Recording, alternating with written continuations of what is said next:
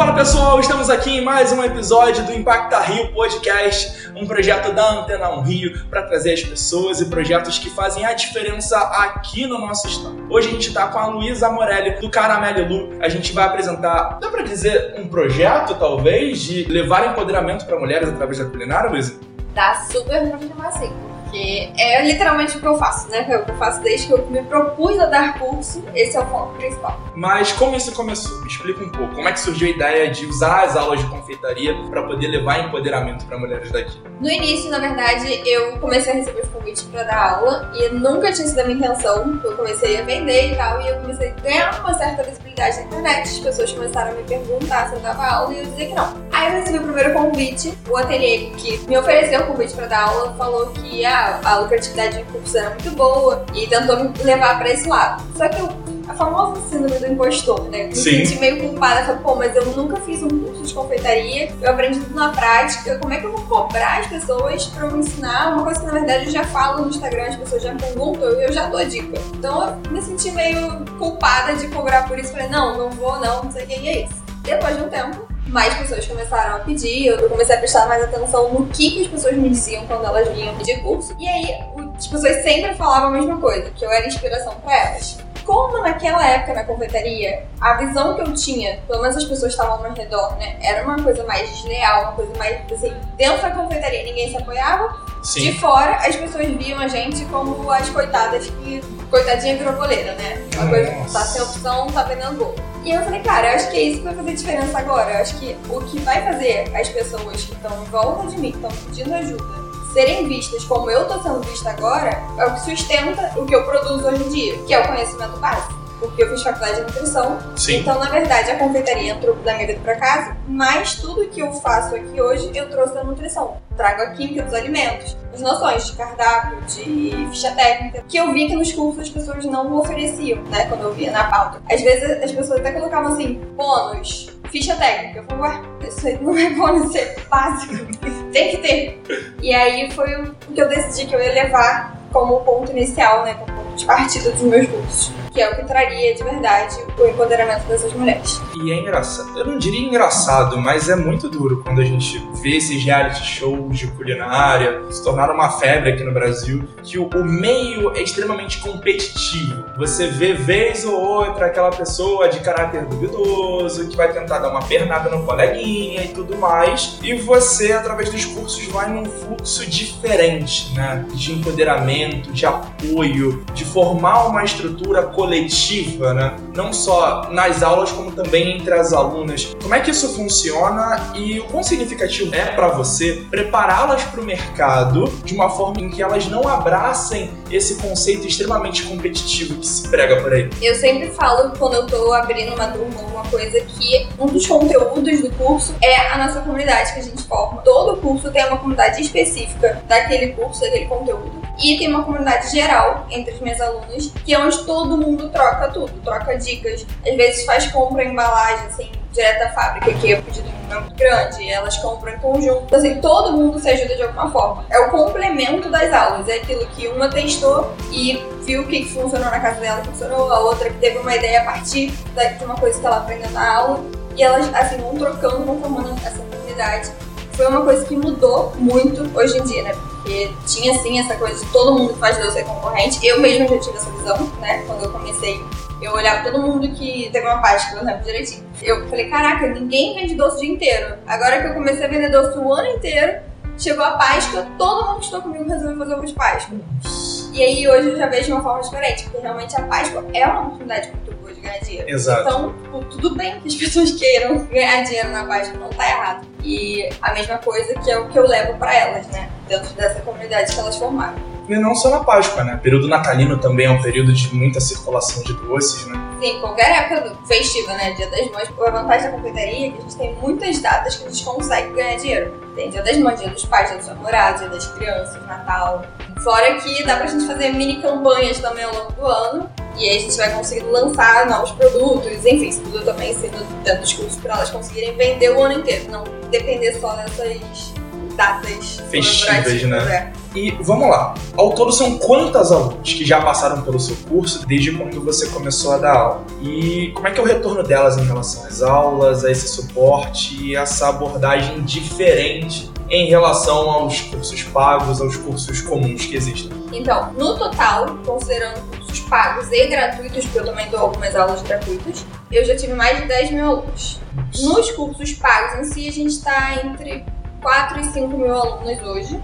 E contando, né? Sim, com certeza. Isso desde o início, desde o começo que era só presencial e as turmas eram bem menores, eram de 10 em 10. Depois foi aumentando, aí quando veio a pandemia a gente acabou migrando completamente para o online e aí as turmas aumentaram significativamente, porque foi de 10 para 500 alunos numa turma e aí o número cresceu muito rápido por causa disso. E durante a pandemia foi um surto de aulas online no geral, né? Não só de gastronomia, como de outras coisas. E muitas pessoas viam as aulas online como um suporte emocional, né? Um amparo para situações complexas, para poder lidar com a maluquice da pandemia. Existe algum momento em que você sentiu o trabalho de professora de gastronomia e de terapeuta se misturar?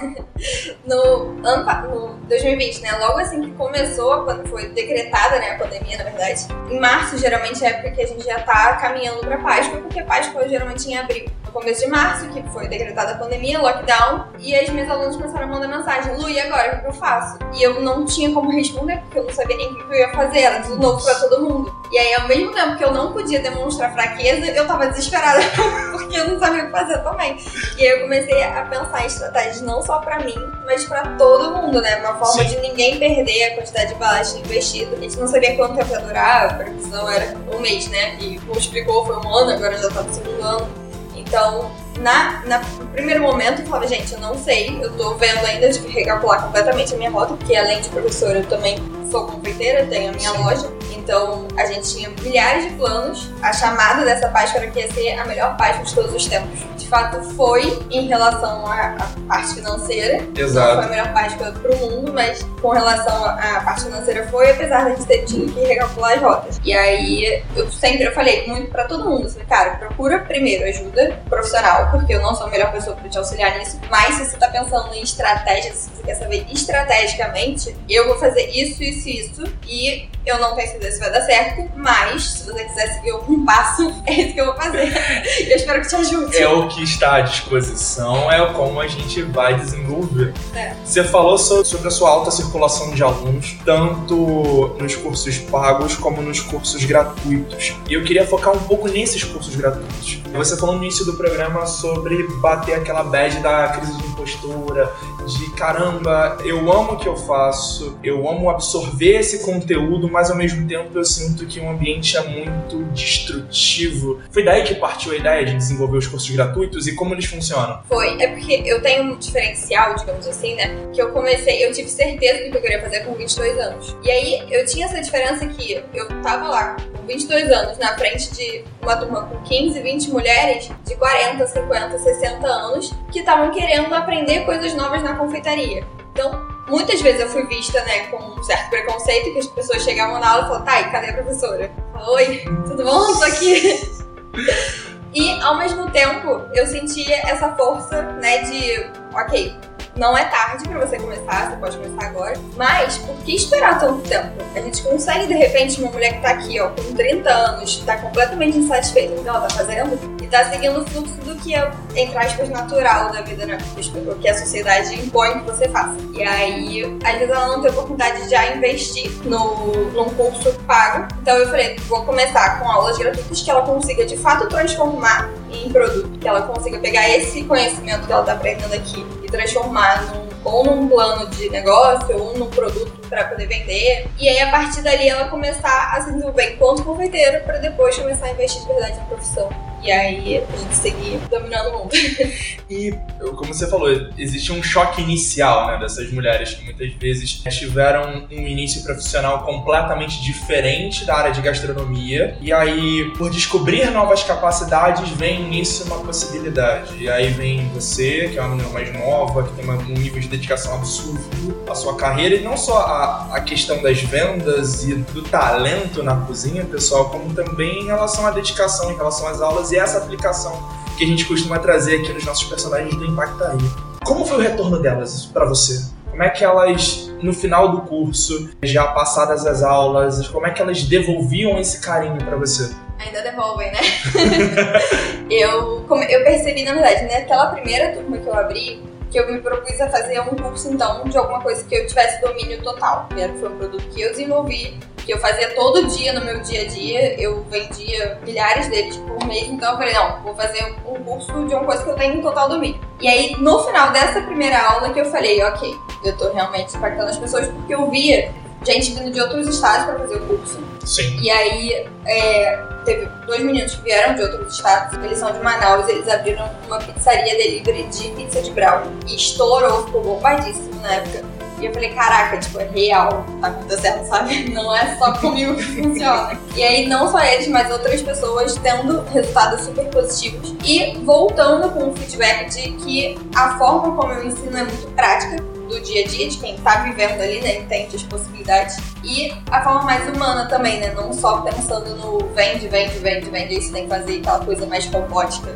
Sim. Esse é o maior feedback que eu recebo, né? Da forma prática, como eu lido com as coisas, como eu monstro de verdade o dia a dia, de quem tá aqui com né, confeitaria, empreendendo. E a parte mais humana, que é o que as pessoas mais se identificam. E o quão importante é para você ter mudado a vida de tanta gente, não só daqui do Rio, como de fora. Porque, assim, pelo período que a gente vive, com tanta coisa acontecendo, oferecer para as pessoas essa sensação de independência e de que elas são capazes é algo muito poderoso, né? É, até hoje, assim, às vezes eu ainda fico, caraca, é muita gente. Se parar pra pensar, hoje são mais de 60 mil seguidores no Instagram, que não são necessariamente alunos, mas são mais de 10 mil pessoas que, de alguma forma, eu impactei que botam em prática o que eu ensino, mas só com o curso gratuito já tá ali fazendo acontecer. E fora que tem algumas alunas que às vezes mandam mensagem, a gente conversa que não tem condições de investir no curso e eu, eu dou o curso, enfim, sem esperar um retorno financeiro, mas só pra ver a pessoa saindo daquela situação inicial. Isso pra mim é o mais importante. Não tem dinheiro que pague. É Sim. ver a pessoa numa situação de muita dificuldade se reerguendo a partir de um ato que pra mim não custou nada, sabe? É uma coisa que eu já faço no meu dia a dia naturalmente. Pra mim é muito simples, entre aspas, mas que pra pessoa muda tanto na vida dela. Isso é muito legal, muito legal mesmo. E como as pessoas podem participar dos seus cursos? A gente vai, obviamente, focar nos cursos gratuitos, mas você também tem os cursos pagos. Fala um pouco sobre os dois e como as pessoas podem participar. Então, os cursos pagos, eu abro turmas, porque como eu ainda tenho a loja, eu tenho que dar conta de tudo e eu não dou. Exato. Isso é uma coisa, inclusive, que muita gente pergunta.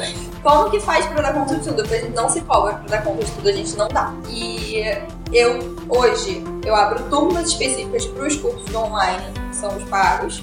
E aí tem uma turma de brownie, tem uma turma de bolos, tem a turma de Páscoa, de Natal. Antes de todos esses cursos pagos, tem sempre uma sequência de aulas gratuitas porque é aí que a pessoa começa a investir tempo, né, na Exato. confeitaria, para começar a se desenvolver. E tem os cursos presenciais que a gente está voltando agora aos poucos aqui na loja também, e aí são aqui no Rio mesmo, não tem não vou para outros estados porque eu não tenho tempo para ir dar aula em outros estados, mas é, os cursos presenciais são aqui e os online aí pro mundo inteiro. Eu sempre aviso pelo meu Instagram, deixo tudo avisado lá, a gente tem o site também, tem detalhes sobre os cursos, tem a meta que a pessoa quer fazer, se é online, se é presencial, Sim. tem sobre as aulas gratuitas, tem o meu canal no YouTube que também lancei agora e tem receitas, tem dicas de empreendedorismo, tem muita forma de, de aprender na internet. É só absorver todo o conteúdo, se dedicar, que dá pra fazer bastante coisa. Maravilha. Luísa, quer deixar um recado final para os nossos ouvintes? Olha,